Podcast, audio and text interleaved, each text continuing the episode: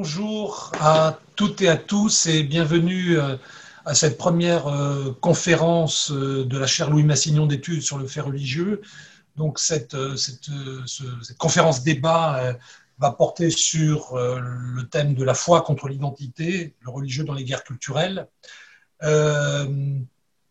Et ce que je voudrais dire, c'est que cette première conférence est la première manifestation publique de la chaire Louis Massignon. Euh, un lancement officiel avait été prévu initialement le 24 mars, euh, mais malheureusement, du fait évidemment de l'épidémie de coronavirus, nous n'avons pas pu faire ce lancement officiel, mais nous avons malgré tout, Stéphane Lacroix et moi-même qui sommes co-directeurs de cette chaire, décidé de commencer les activités et donc aujourd'hui c'est la première euh, activité officielle. Avant de donner la parole euh, à Frédéric Mion, directeur de Sciences Po, et à Jean-Baptiste Massignon, euh, parent de Louis Massignon et, généreux donateur grâce auquel la chaire a pu voir le jour et que je remercie encore sincèrement pour son appui. Je voudrais simplement dire quelques mots très rapides sur, évidemment, d'abord l'importance de la compréhension du fait religieux et la sinistre actualité de ces derniers jours a encore montré davantage, donc je pense évidemment là à, l'ignoble assassinat de, Samuel Paty, euh, professeur d'histoire-géographie, auquel il a été rendu hommage euh, hier soir. Et bien cet événement euh, tragique a montré encore davantage l'importance qu'il y a à comprendre ce qu'est le fait religieux, mais aussi ce qu'il n'est pas, me semble-t-il. et cette chaire, je crois, aidera beaucoup à cette, euh, à cette compréhension. Euh, cette chair elle-même euh, est, quelque part une sorte d'accomplissement de, aussi d'initiatives de, antérieures qui ont été faites à, à, Sciences Po. Je pense ici en particulier au programme Emouna qui a été lancé il y a quelques années et qui forme des représentants religieux dans un esprit d'ouverture et de débat. Je pense aussi à beaucoup d'initiatives qui ont été prises en particulier au, aux, séries que j'ai l'honneur de, diriger, euh, les projets sur euh, euh, la contextualisation de la radicalisation porté par Nadia Marzouki, qui va animer le débat ce soir, le projet de, la prévention sur la violence extrême, auquel Stéphane Lacroix est, partie prenante, et également l'Observatoire international du religieux qui a fonctionné ici même euh, aux, séries avec le soutien du ministère de la Défense euh, pendant, pendant trois ans. Donc c'est tout un écosystème en fait sur le fait religieux qui, qui s'est développé au cours des dernières années et je suis très heureux que la chaire permette de lui donner encore un développement supplémentaire. Et je passe la parole à Frédéric Millon pour les mots de bienvenue. Un grand merci, cher Alain. Je me saisis de cette parole, mais pour ne la conserver que de très brefs instants, euh, pour d'abord vous saluer, Alain, mais saluer très chaleureusement Jean-Baptiste Massignon, Stéphane Lacroix, Nadia Marzouki et nos deux conférenciers de ce soir. Les remercier beaucoup de leur mobilisation. Comme vous l'avez dit très justement, cher Alain, euh, cette soirée ne marque pas l'inauguration officielle de la chaire, puisque cette inauguration prévue initialement au printemps dernier devrait, si tout va bien, du moins tel est notre espoir, avoir lieu dans les formes et avec la solennité requise au printemps prochain, une fois que euh, la crise sanitaire nous permettra, du moins nous l'espérons, d'organiser des manifestations de cet ordre. Mais je me réjouis beaucoup de voir que les deux co-responsables de la chaire, que vous êtes Alain et Stéphane, avaient pour autant souhaité sans attendre qu'elle entame ses travaux et cette conférence de ce soir marque le début de cette ambition intellectuelle qui sous-tend la création de cette chaire. Alors, un mot très rapide pour dire que nous avons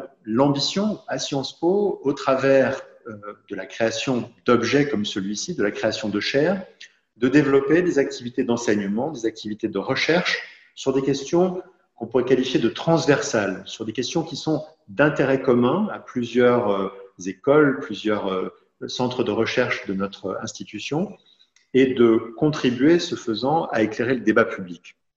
Le fait religieux, vous l'avez dit, et très justement, cher Alain, est omniprésent dans nos sociétés. Euh, cela nous a été encore rappelé, vous l'avez souligné à, très juste titre, de la manière la plus tragique qui soit euh, par l'actualité récente. Je constate que euh, beaucoup des disciplines des sciences sociales ont quelque chose à nous dire du, du fait religieux, ces mêmes disciplines qui sont inscrites au, cœur du projet d'enseignement de Sciences Po. Je pense bien sûr à la science politique, à la sociologie, à l'histoire, à l'anthropologie, à l'économie, à la géographie, même au droit. C'est dire qu'il y a dans cette maison que j'ai la chance de diriger un vivier de talents et de compétences qui peuvent nous éclairer sur euh, le sujet que cette chaire euh, s'est assignée. Et ce sujet, vous l'avez dit très, juste, euh, très justement, cher Alain, est particulièrement présent à l'esprit de chercheurs du Centre d'études internationales que vous dirigez. Et donc, euh, la création de, cette chaire s'inscrit dans une, dans une histoire scientifique et dans une histoire euh, de travail déjà fort riche.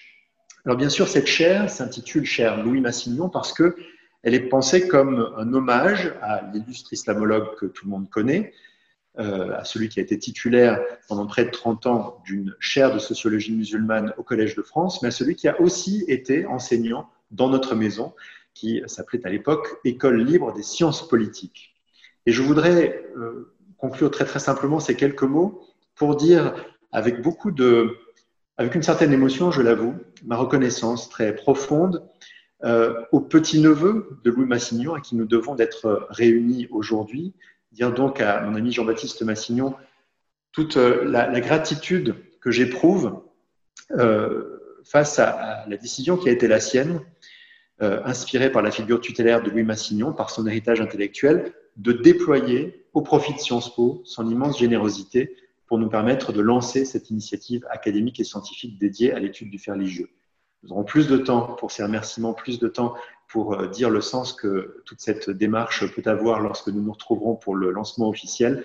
Mais je ne pouvais pas laisser cette première conférence se dérouler sans euh, ajouter euh, à l'ensemble des interventions ces quelques mots. Dans l'attente de cet événement du printemps, je voudrais souhaiter à toutes et à tous une très bonne conférence. Vous remercier beaucoup de votre attention et donner aussitôt la parole à Jean-Baptiste Massignon. Bonjour et, merci à Frédéric de, ces mots. Euh, j'ai été invité à prononcer euh, quelques mots au lancement de, cette chaire. Le premier de ces mots, c'est merci d'abord à toutes celles et ceux qui euh, se sont inscrits, nombreux pour participer à cet événement et qui témoignent de leur intérêt pour le sujet et pour la figure, pas toujours si connue que ça, de Louis Massignon. Merci également à Sciences Po et à Frédéric Mion qui a bien voulu accueillir ce projet, à Nathalie Jacquet et à ses équipes qui l'ont mis sur pied, et à Stéphane Lacroix et Alain Bikoff qui ont accepté de relever ce défi un peu inattendu euh, pour le série, mais avec beaucoup de vigueur et de créativité. Nombre de personnes devraient également être euh, remerciées pour les encouragements qu'elles ont donnés à ce projet lorsqu'il s'est formé, elles se reconnaîtront, je ne vais pas toutes les citer, mais je voudrais rendre un hommage tout particulier à euh, Bérangère Massignon, petite fille de Louis Massignon, sans euh, l'adhésion de laquelle et le soutien de laquelle ce projet n'aurait pas eu de sens. Au-delà de ces merci, je voudrais euh, dire pourquoi et ce qui a motivé ce projet. Les attentats qui avaient endeuillé Paris j'allais dire en 2015, mais à partir de 2015, et notre pays m'ont conduit euh, à y réfléchir. Évidemment, cinq ans après, après euh, l'atroce événement que constitue l'assassinat d'un professeur à cause de l'exercice de ses fonctions, il est encore plus tragiquement nécessaire euh, qu'il l'apparaissait alors. Et Louis Massignon, face à ces sujets, c'est un contemporain essentiel pour chacun d'entre nous, d'où que nous venions.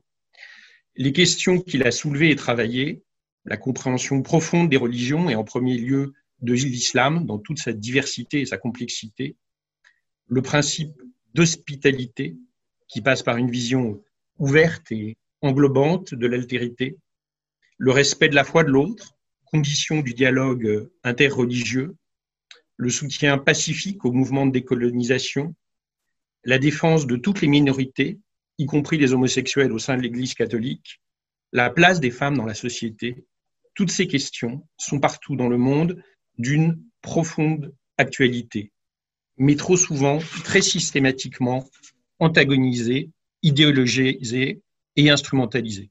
Louis Massignon, quant à lui, les avait toujours traitées en savants, chercheurs, professeurs et intercesseurs fervents.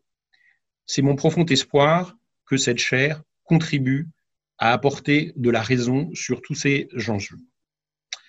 Et avec cette chaire, Louis Massignon revient en quelque sorte à l'université et je pense qu'il peut être une boussole pour l'étude des faits contemporains. Encore deux derniers mots très brefs, c'est transmission et reconnaissance. En tant que professeur, Louis Massignon transformait le savoir et ouvrait de nouveaux champs de connaissances et de recherche. À ma modeste mesure, j'ai voulu contribuer à euh, la transmission euh, du savoir par la manière dont je pouvais le, faire. Et c'est aussi une manière d'exprimer de la reconnaissance. J'ai bénéficié, il y a maintenant 35 ans à Sciences Po, d'un enseignement euh, de qualité, presque gratuit, et il m'a semblé que c'était un devoir vis-à-vis de la jeunesse d'aujourd'hui, mais aussi de reconnaissance vis-à-vis de ceux qui ont permis à l'existence du système de formation dont ma génération a bénéficié, que de susciter et stimuler cette euh, chaire. Maintenant, elle appartient à Sciences Po, aux séries.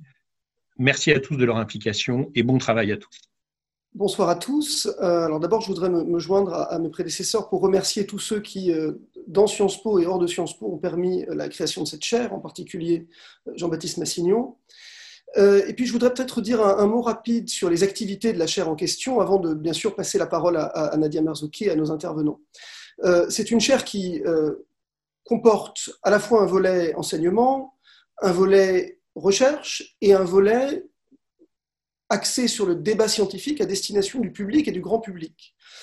Euh, pour ce qui est de la recherche et de l'enseignement, je ne vais pas entrer dans les détails ici, mais euh, nous avons mis en place un certain nombre d'activités. Il y aura un prix du premier livre euh, qui viendra récompenser un jeune chercheur ayant produit donc un ouvrage sur le fait religieux.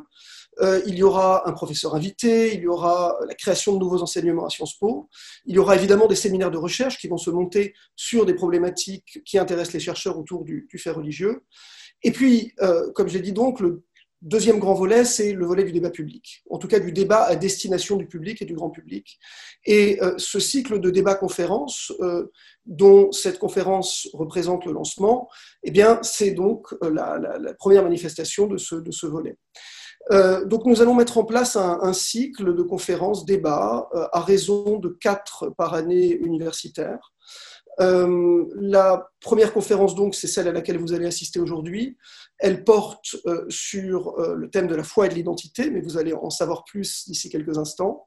Et nous avons d'ores et déjà prévu une deuxième conférence qui aura lieu le 9 décembre euh, et qui fera intervenir euh, Danielle Hervieux-Léger, qui est une éminente sociologue, euh, directrice de recherche à l'EHESS et ancienne présidente de l'EHESS, et une collègue britannique qui s'appelle Grace Davy, qui est professeure de sociologie à l'université d'Exeter, et l'une et l'autre donc débattront le 9 décembre du thème religion et Covid. Le titre exact est encore en, est encore en train d'être établi, mais on parlera de ce sujet là encore un peu chaud qui est celui de euh, religion et Covid.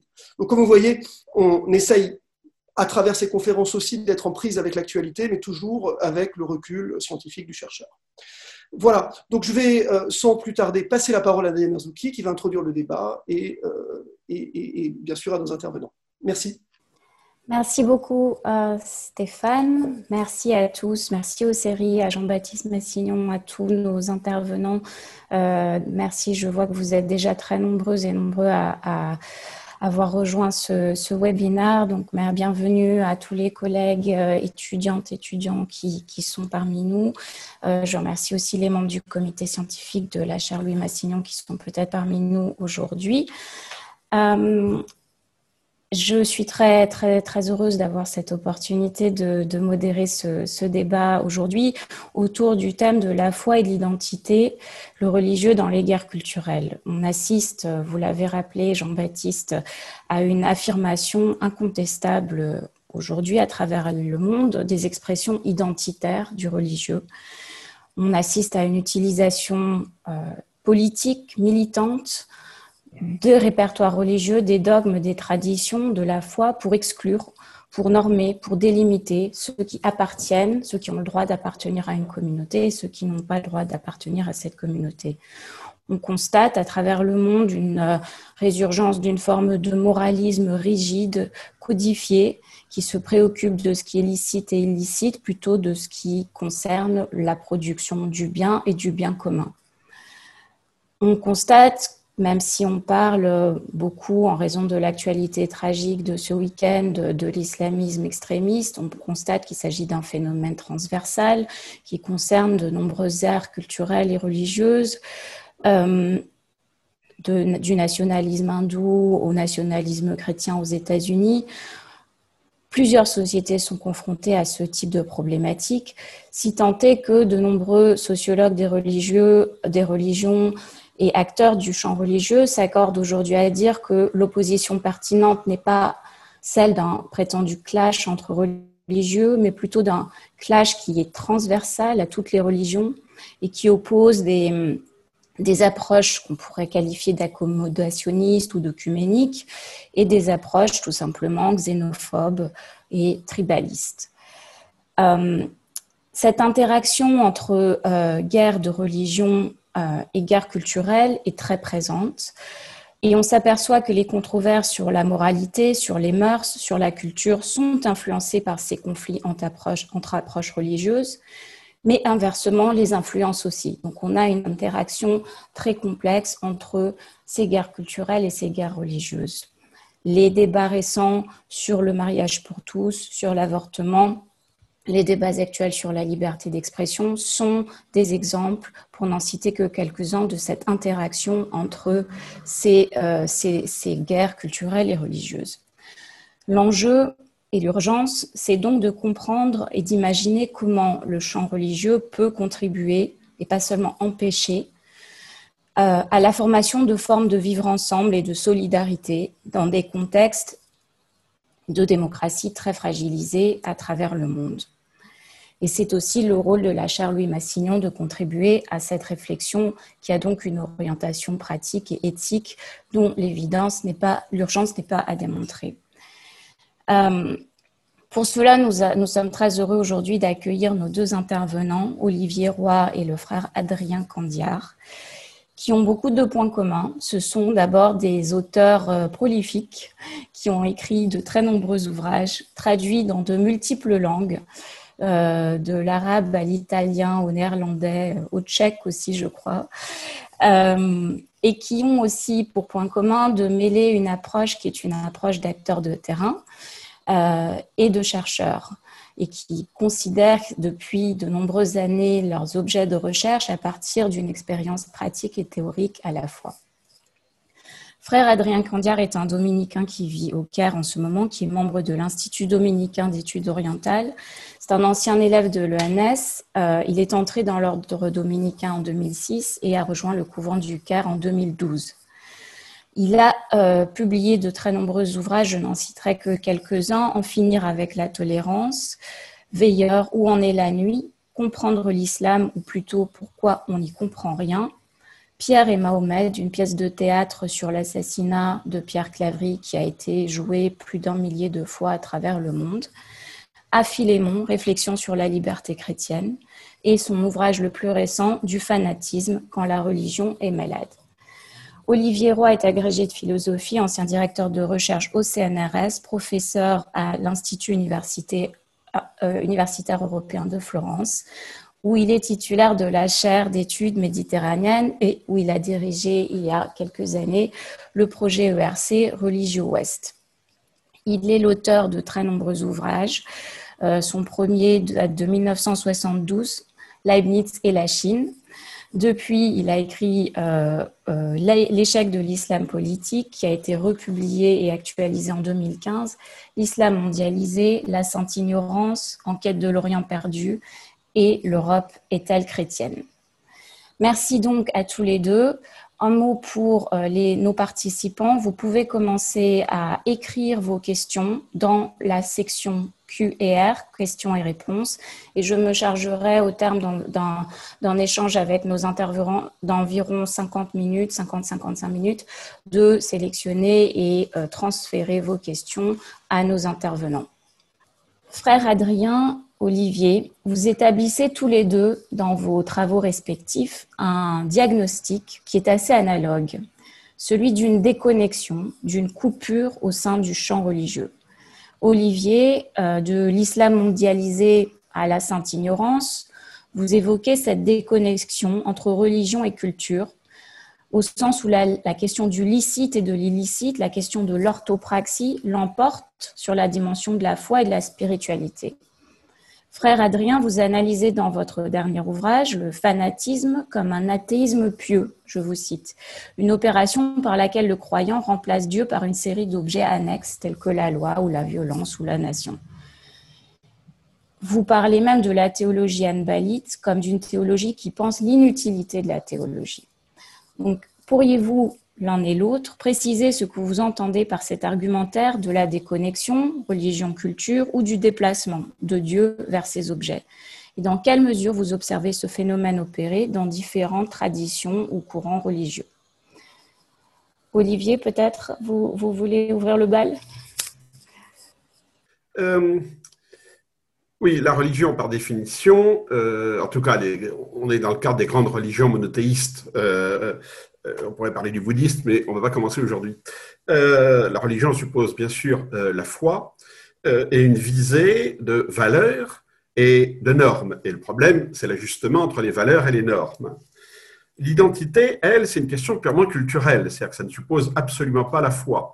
Ça suppose qu'on partage une histoire commune, un corpus commun de références euh, littéraires, euh, intellectuelles, religieuses, euh, etc., et qu'on se définisse par rapport à un collectif, une société. Ça n'est évidemment pas une question individuelle d'identité. Il faut être au moins deux pour avoir une identité. donc, on peut voir la culture ici comme une forme, dans le fond, séculière et collective de vivre une religion. C'est en gros la culture comme une religion sécularisée.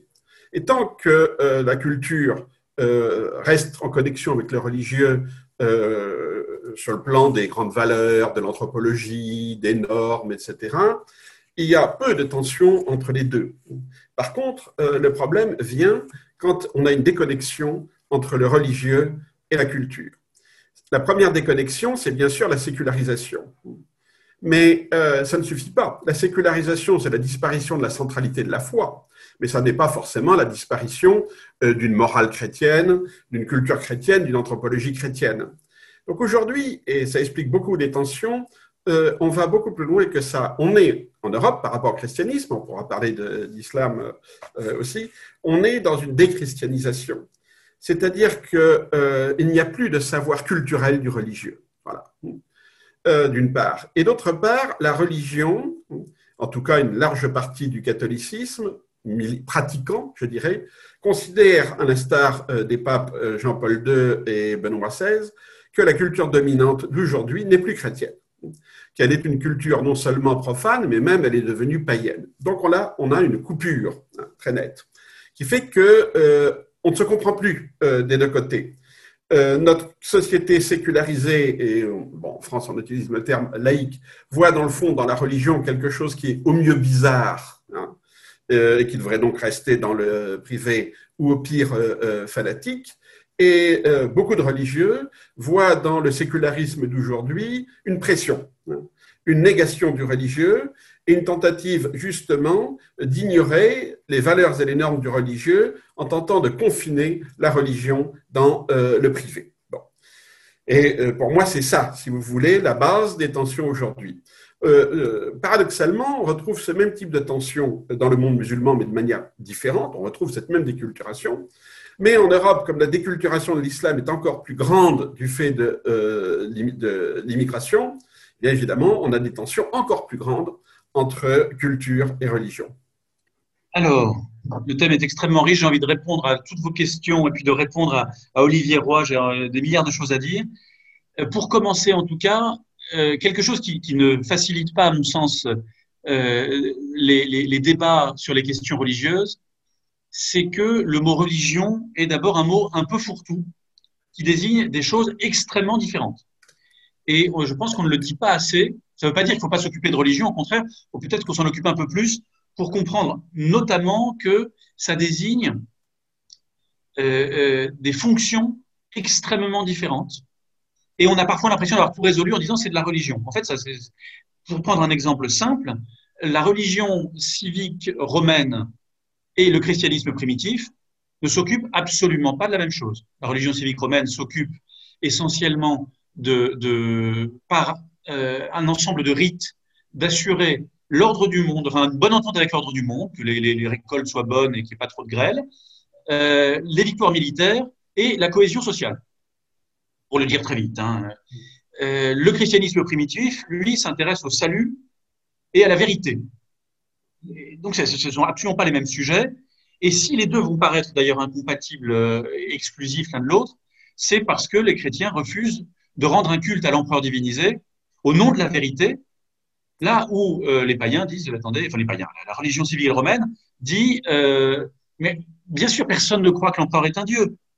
Simplement, c'est un élément de cohésion sociale. Et, et, donc, on a des fonctions là qui sont différentes et qui ne sont pas du tout les mêmes qui sont euh, appliquées. Ce qui complique les choses, c'est que précisément le christianisme va, partir du VIe siècle probablement, euh, et avec des réticences de la part de l'Église, euh, assumer progressivement toutes les, fonctions aussi de la religion civique romaine. Euh, fonctions que le christianisme en Occident a progressivement perdues. Ce qui est paradoxal, c'est que le moment où il les assume vraiment, c'est au moment de la, peste de Justinien, où on se met la seule réponse publique qu'on peut avoir à la peste, c'est à l'épidémie, c'est euh, de construire des églises et de faire des processions, donc une réponse religieuse. Euh, et là, on s'aperçoit quand on voit le Covid, je ne veux pas anticiper sur la prochaine conférence, mais euh, quand on voit ce que le Covid fait, personne ne s'imagine, y compris le pape, que la réponse première au Covid va être une réponse religieuse. On ne se dit pas il faut construire des églises et c'est comme ça qu'on va échapper à la, pandémie. Personne ne se dit ça, y compris les plus croyants. Euh, pourquoi? Parce que, en tout cas en Occident, le christianisme a perdu une bonne partie de, des fonctions occupées pendant un temps, qui étaient celles de la religion civique romaine, en particulier autour des victoires militaires ou euh, de l'ordre du monde, du rapport aux maladies et aux récoltes. Tout ça n'intéresse plus. La question problématique, c'est la question de l'identité commune.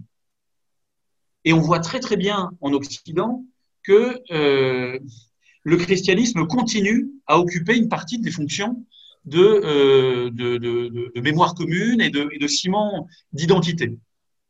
C'est là où on le voit parfaitement, c'est par exemple sur la fonction des, églises. Notre-Dame brûle, tout le monde se sent concerné. Pas parce que tout le monde est chrétien, pas parce que tout le monde est croyant, mais Notre-Dame euh, est à la fois un lieu de culte chrétien, pleinement, et en même temps un lieu de culte national. Quand Mitterrand est enterré, c'est évidemment à Notre-Dame, et c'est logique. Et c'est les deux à la fois. Et on a une petite, petite difficulté. Alors, la loi de 1905, alors qui ne vaut pas pour Notre-Dame, mais qui vaut pour les églises de village, où c'est exactement la même chose, est assez intelligente parce qu'elle reconnaît ces deux fonctions-là. Effectivement, l'église de village, elle appartient au village parce que c'est son histoire, et puis elle appartient aux chrétiens parce que c'est leur lieu de culte.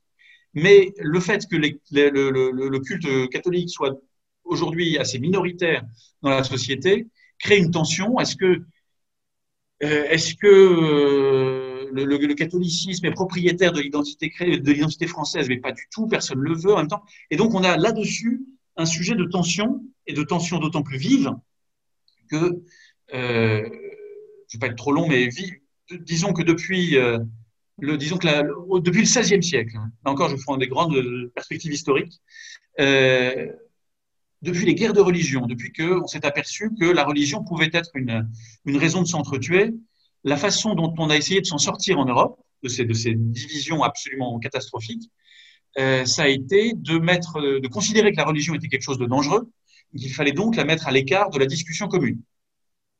C'était quelque chose de, de, de privé et, euh, et du coup qui, qui, ne se discute pas parce que c'est au fond quelque chose d'identitaire. C'est la personne euh, et on ne discute pas les personnes, ce qui est normal.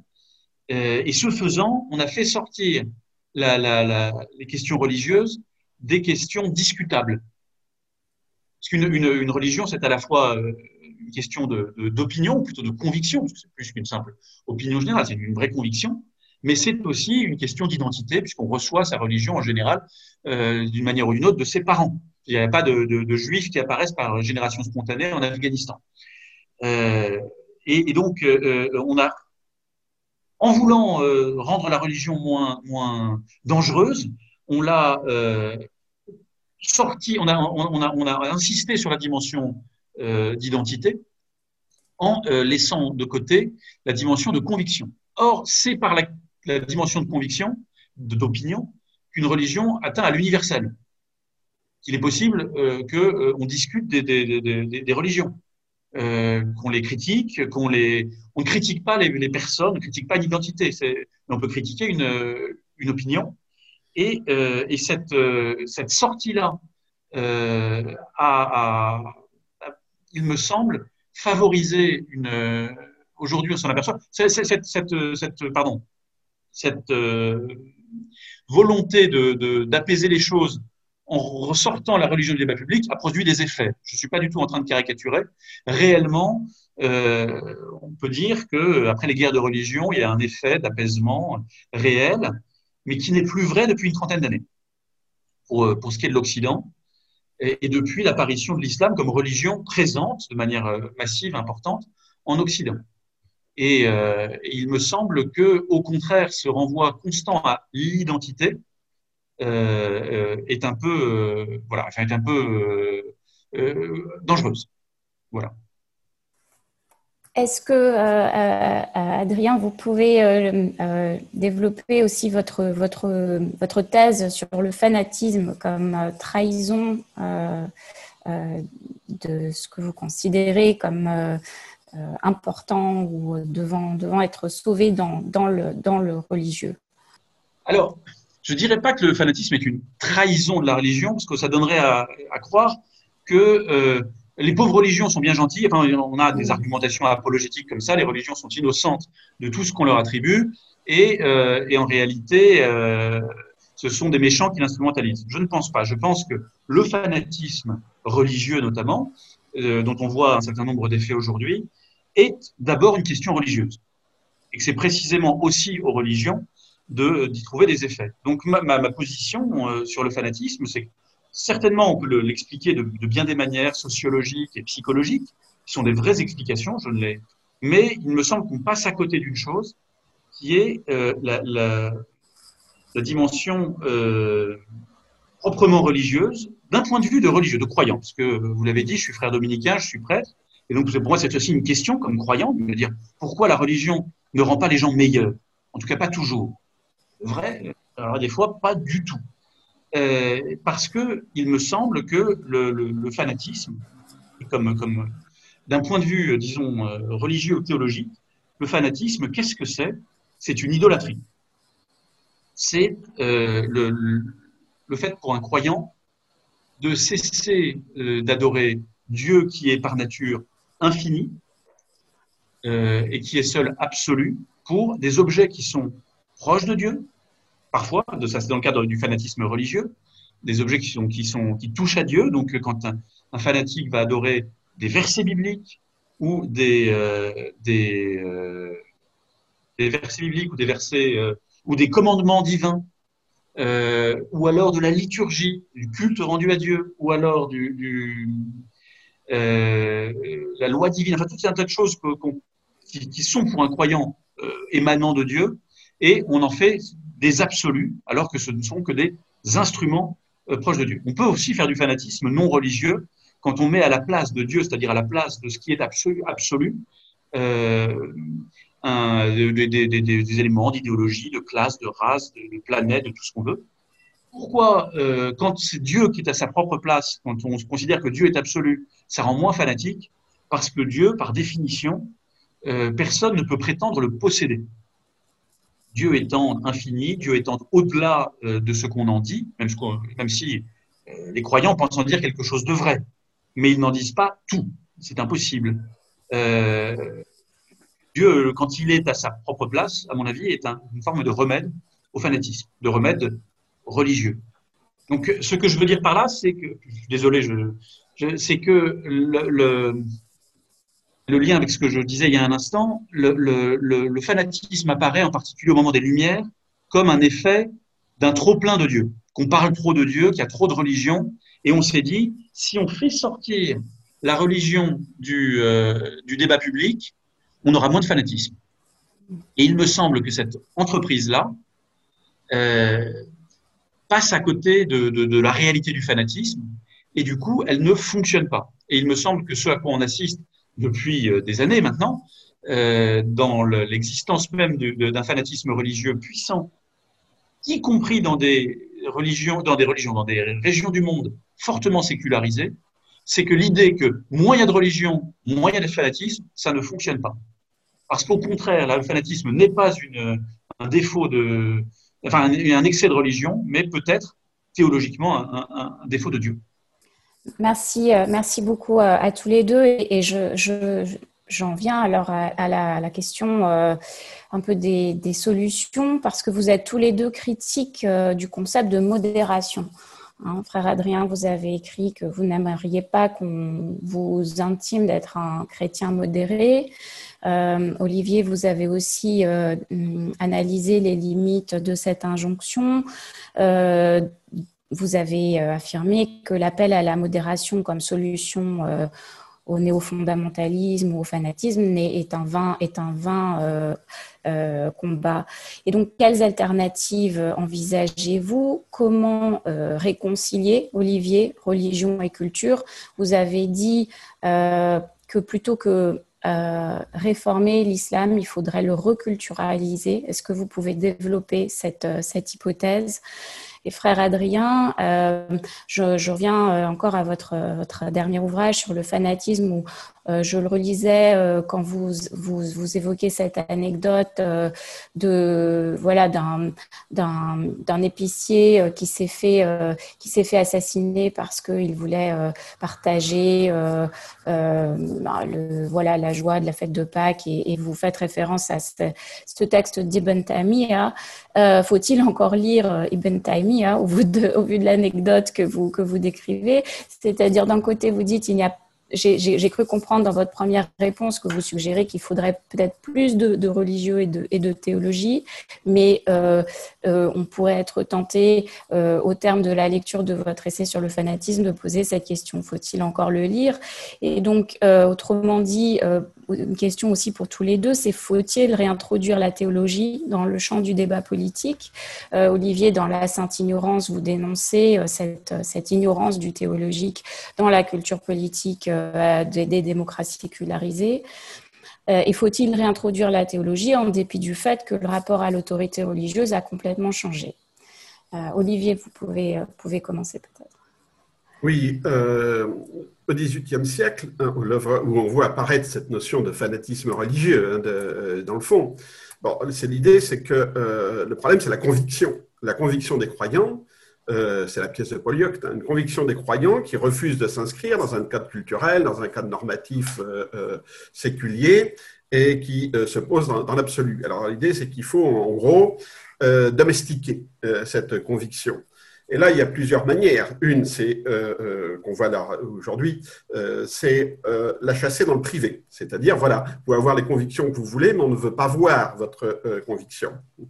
L'autre, qui n'est pas du tout évidemment incompatible, c'est de trouver un système de normes partagées euh, qui n'est à la limite pas besoin de conviction, c'est-à-dire pas faire de nouvelles religions, euh, religions séculières, etc., et se contenter, dans le fond, de, jouer sur une rationalité partagée. En gros, c'est Kant. Hein. Euh, on définit un système de valeurs qui soit à peu près acceptable par tout le monde, et surtout par défaut, je dirais, pour éviter euh, cette espèce d'excès de croyance, d'excès de foi, d'excès de conviction qui donnera euh, lieu au fanatisme.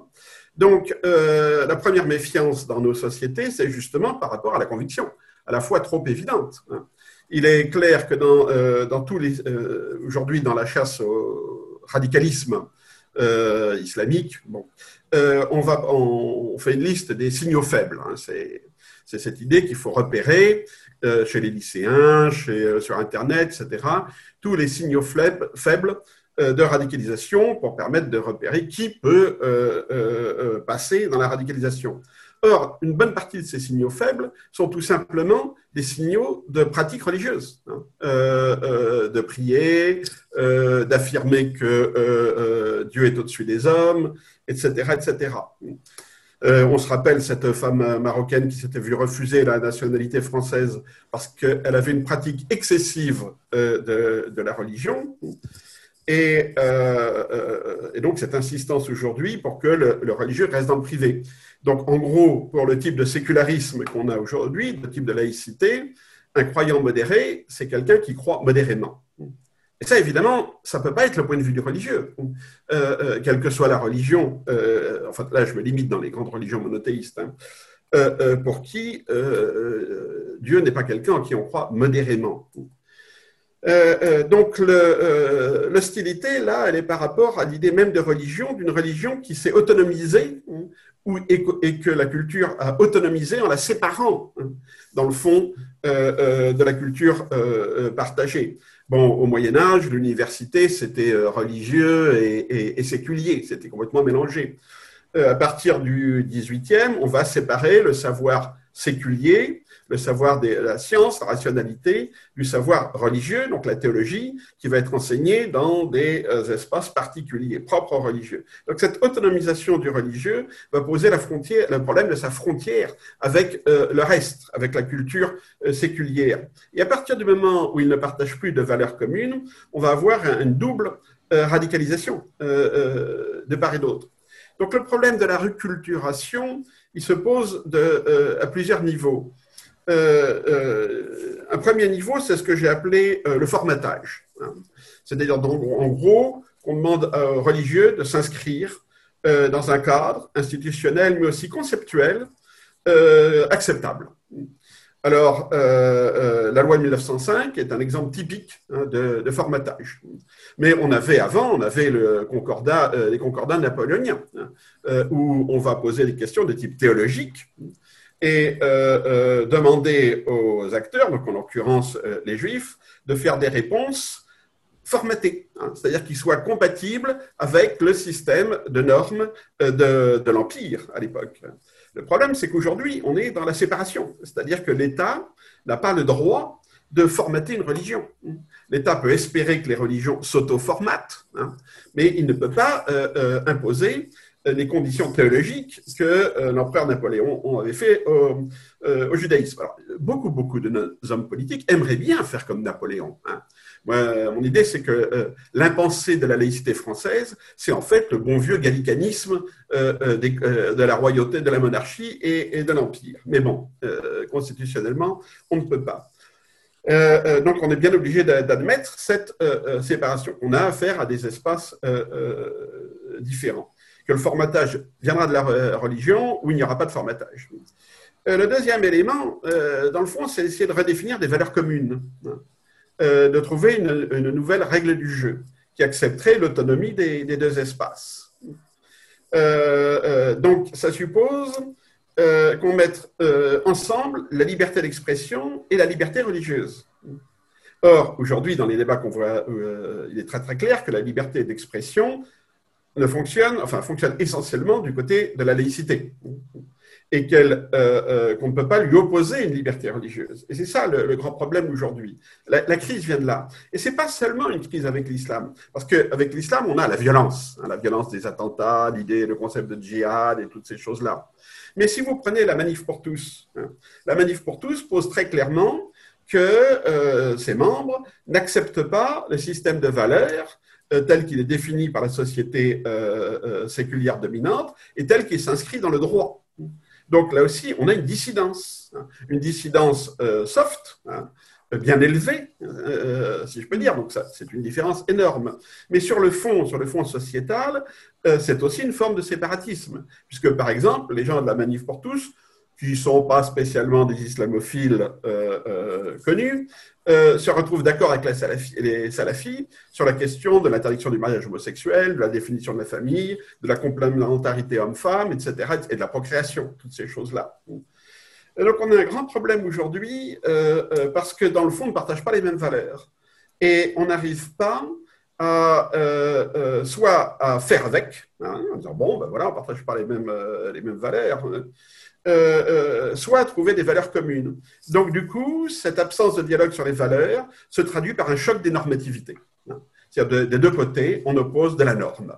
Donc, des lois, plus de lois, plus de lois, etc. Et de l'autre côté, ce que euh, le pape Benoît XVI a appelé les principes non négociables. On ne négocie pas. Hein. On dit ça, c'est pas négociable. Alors, évidemment, encore une fois, il y a une grande différence entre affirmer un principe non négociable et tuer pour imposer la reconnaissance de ce principe non négociable, bien entendu. Mais sur le plan de la cohésion de la société, c'est dès le départ hein, que, le problème se pose. Hein. le problème, aujourd'hui, où le sécularisme a gagné, hein, c'est la place du religieux dans nos sociétés. Alors, Nadia, vous, reveniez sur effectivement notre peu d'enthousiasme commun à cette, affaire de modération. Euh, il me semble que non seulement c'est assez faux, mais c'est en plus euh, pour ceux-mêmes qui l'emploient, qui demandent un islam modéré. Récemment, j'ai vu dans la presse que parlait d'un catholique, on disait mais modéré. Alors c'est assez nouveau qu'on se mette maintenant aussi à dire que heureusement il y a des catholiques modérés, mais c'est toujours la même chose. C'est exactement ce que vous décriviez, euh, Olivier Roy, c'est-à-dire modérément catholique, tant qu'à faire, comme on, aimerait que les musulmans soient modérément musulmans. Bref, euh, c'est non seulement euh, assez, assez, faux et assez bête, mais c'est surtout ceux mêmes qui l'emploient euh, stratégiquement catastrophique. Pourquoi? Parce que ce qui est sous-entendu quand on dit bon bah les bons croyants sont modérés, c'est que ça veut dire que ceux qui vont jusqu'au bout sont les vrais croyants. Et ce que, pardon, ce que les vrais croyants, ceux qui vont jusqu'au bout, sont les fanatiques.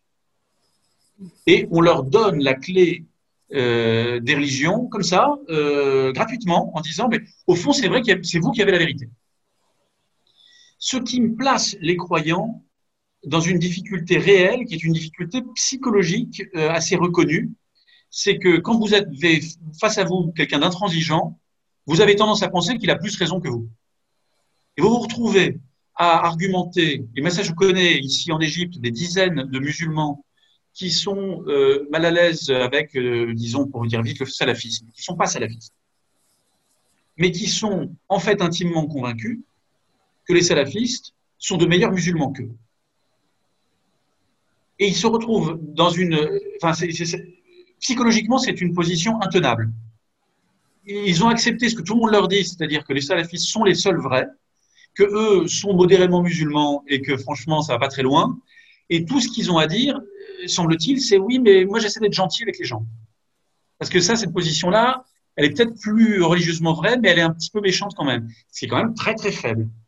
Et euh, ils sont parfois les premiers surpris quand on leur donne euh, des arguments, quand on leur montre que dans leur propre tradition, eh bien, euh, ils ont quelque chose à faire valoir, qu'ils ne sont pas du tout des, des, pauvres euh, gars qui font de la compromission avec l'esprit du monde, mais qu'ils représentent la tradition musulmane euh, dans son ensemble. Et la même chose peut se dire, évidemment, tous les types de fanatisme ne sont pas les mêmes du tout, vous vous rappeliez à juste titre, mais euh, la même chose peut se retrouver absolument dans le catholicisme, où l'intransigeance semble être une preuve d'orthodoxie, ce qui n'est pas vrai du tout. et donc, je pense que cet appel à la modération est quelque chose d'assez stratégiquement absurde, puisqu'on on laisse la vérité de la religion euh, aux plus excités. Euh, vous m'interrogiez ensuite sur la, sur la, théologie en me demandant faut-il encore lire une taille Alors, je, me réjouis beaucoup, je ne l'ai pas encore dit, de l'existence de cette, euh, de chaire, et vraiment, en particulier parce que contrairement à ce que la façon dont elle se présente elle-même, ou en disant, en utilisant un terme assez courant aujourd'hui, on va parler du fait religieux, j'ai l'impression qu'elle se donne comme programme de ne pas seulement parler du religieux comme un fait, mais aussi comme une pensée. Et ça, ça me paraît essentiel. C'est-à-dire que quand on dit fait religieux, c'est arrivé, sans que la mode de cette expression-là est venue au moment du rapport de Régis Debray sur l'enseignement du fait religieux à l'école. C'est une manière de dire on va pas enseigner les religions, mais comment il faut quand même qu'on parle de ce qui est lié à la religion. Le problème de l'expression fait religieux, c'est qu'on a le sentiment, hein, en l'entendant comme ça, qu'on va enseigner un certain nombre de, de, données objectives qui sont en fait les données folklorique des religions. On va parler euh, des fêtes, on va parler des calendriers, on va parler de, de, ce qui fait euh, un petit peu la, vie comme ça extérieure des croyants. Or, il me paraît essentiel, et je crois que précisément cette chaire a aussi cette ambition-là, peut-être même d'abord, la religion est aussi, n'est pas seulement un ensemble de fêtes et de pratiques, mais bien euh, un ensemble de croyances et de, croyances qui sont euh, développées par des pensées et en particulier par ce qu'on appelle la théologie. Il y a une science, euh, une science humaine qui, euh, vise à, développer ça. Et euh, la théologie, on a très souvent, tout le monde se dit, la théologie, c'est du catéchisme pour adultes. La théologie, c'est pas ça. La théologie, c'est une approche critique c'est-à-dire consciente d'elle-même, de ses méthodes, de ses limites, de ce que le langage humain peut dire sur Dieu. Alors on a une théologie musulmane qui va partir de, la, de ce que les musulmans considèrent être la révélation coranique, une théologie euh, catholique qui va partir euh, de, la révélation euh, chrétienne et de la tradition catholique. On peut penser une théologie naturelle qui cherchera à partir exclusivement des données rationnelles. Mais la théologie, c'est une, approche critique. Quand je dis critique, ça ne veut pas dire qu'on va en dire du mal, mais ça veut dire qu'on va, penser, en penser le, cadre du discours sur Dieu. Et, et, c'est pour. Et, alors, il se trouve que euh, il y a une espèce de lieu commun euh, dramatique qui dit que le, il, n'existe pas de théologie musulmane. Euh, tout le monde va reconnaître qu'il existe une théologie chrétienne. Et on me dit, mais on, on, me pose, mais alors tous les jours sur les réseaux sociaux, mais il n'y a pas de théologie musulmane. Alors, il se trouve que la moitié de ma bibliothèque, c'est de la théologie musulmane, je ne fais que ça. Mais euh, la théologie euh, médiévale. Euh, mais, pourquoi Qu'est-ce qui court dans cette idée qu'il n'y a pas de théologie musulmane? Il y a une espèce de point d'accord assez classique, enfin, malheureusement on retrouve assez souvent entre des gens qui n'aiment pas l'islam et un certain nombre de courants, pour dire très vite de la galaxie salafiste, qui s'accordent pour dire que en islam, on ne devrait pas faire de théologie et que euh, toutes les, tout, tout, tout, cette tradition médiévale de théologie n'a pas lieu d'être. Euh, et euh, simplement cette, option-là, elle existe, elle est ancienne dans l'islam, celle qui refuse la théologie, mais c'est une option parmi d'autres. Et l'intérêt de faire de la théologie et de se replonger dans des bouquins poussiéreux du Moyen Âge, c'est de voir combien les débats autour de la théologie, autour même de euh, ce que l'intelligence humaine peut dire sur Dieu, ont été vifs et ont été l'occasion d'une liberté de parole extrêmement grande. Euh, je crois que la difficulté que rencontre l'islam sunnite contemporain à propos de la théologie, ça n'est pas du tout qu'on est prisonnier des schémas du passé, c'est qu'au contraire, on connaît trop mal euh, les débats du passé. Je pense que c'est libérant ce serait libérant de les connaître davantage et malheureusement, pour tout un tas de raisons que je ne vais, pas, je vais pas développer ici parce que je n'ai pas trop le temps, euh, les, facultés euh, musulmanes elles-mêmes euh, s'y intéressent assez peu. Or, ce sont des débats, à mon avis, essentiels. La question théologique, c'est-à-dire qu'est-ce que le langage humain peut dire sur Dieu, est une question, enfin, est la question première, dont énormément de choses découlent. Donc, faut-il lire Ibn Oui, euh, y compris si, son, approche théologique est discutable, mais il faut le lire précisément pour discuter, pour pouvoir discuter son approche théologique. Il faut le lire en historien, le lire dans les débats de son temps et comprendre que ces positions sont des positions qui ne sont pas l'islam tombé du ciel, mais sont euh, ce que un certain nombre de courants ont compris dans des débats contre d'autres courants, et que euh, l'islam, ça n'est pas un seul de ces courants, mais c'est l'ensemble de ces débats depuis le début. Um, merci, merci. Euh, je, euh, poursuis sur le commentaire que vous avez fait en, faisant intervenir dans notre conversation les, les, jeunes Égyptiens que vous côtoyez quotidiennement, euh, frère Adrien, et qui, qui, se positionne de manière complexe par rapport euh, au salafisme. Et je voudrais donc déplacer un peu le curseur de la discussion sur la région Moyen-Orient et Maghreb, euh, où vous, vivez en Égypte, Adrien. Olivier, vous avez beaucoup travaillé sur l'islamisme et le post-islamisme dans cette région. Euh, vous avez euh, développé la thèse de la fin de l'islam politique qui est bien connue. Euh, frère Adrien, vous avez argumenté autour de la thématique d'une crise de l'islam que vous voilà que vous observez que vous observez au quotidien. Et on observe également dans ces sociétés de ce qu'on appelle le, le MENA des transformations culturelles importantes qui ne s'expriment pas uniquement dans le langage de l'islam les mouvements MeToo, les mouvements anti-corruption, les mouvements propreté qu'on voit très fortement au Liban, mais, mais, pas seulement, en Tunisie aussi, les revendications d'artistes, les revendications de minorités ethniques. Et euh, on pourrait considérer qu'on assiste à une sorte de mouvement de renouveau moral transversal à cette région, euh, qui, euh, qui n'est pas entièrement tributaire du langage et de, la symbolique de l'islam. Et, quels sont les lieux, selon vous, les formes d'élaboration d'un projet politique, idéologique, voire théologique, qui pourraient répondre à ces demandes morales de cette jeunesse, à les encadrer? Euh, en, quels termes pensez-vous que ces nouvelles forces, ces nouvelles demandes d'affirmation citoyenne, d'affirmation morale, peuvent s'élaborer? Autrement dit, est-ce qu'il peut y avoir des nouvelles formes d'utopie critique, des nouvelles formes de théologie de la libération, hein, à l'heure de l'échec des partis islamistes, euh, qui puissent faire contrepoids à cette idéologie nihiliste que vous décrivez, Olivier, dans le djihad et la mort? Euh, frère Adrien, je vous pose la question qu'on avait posée au prophète Isaïe, euh, veilleur, où en est la nuit Vous avez écrit à ce sujet. Dans, cette, dans ce contexte, qu'est-on en droit d'attendre? Que peut-on attendre? Que peut-on espérer lorsqu'on est un jeune qui voilà, participe à ces manifestations actuelles? Euh, il y a une chose qui est euh, quand même importante, c'est-à-dire euh, l'islamisme, l'islamisme politique. Bon, il a déboulé sur la scène politique, sur la scène internationale, avec la révolution islamique d'Iran en 79, même si, bien entendu, les mouvements étaient là depuis, depuis quelque temps. Et puis, pendant 30 ans, ils ont occupé la rue. Hein, c'était les mouvements d'opposition par excellence. ils ont nourri les, différents djihad qui ont agité le, monde musulman de, de l'Afghanistan à la Bosnie, Tchétchénie, etc.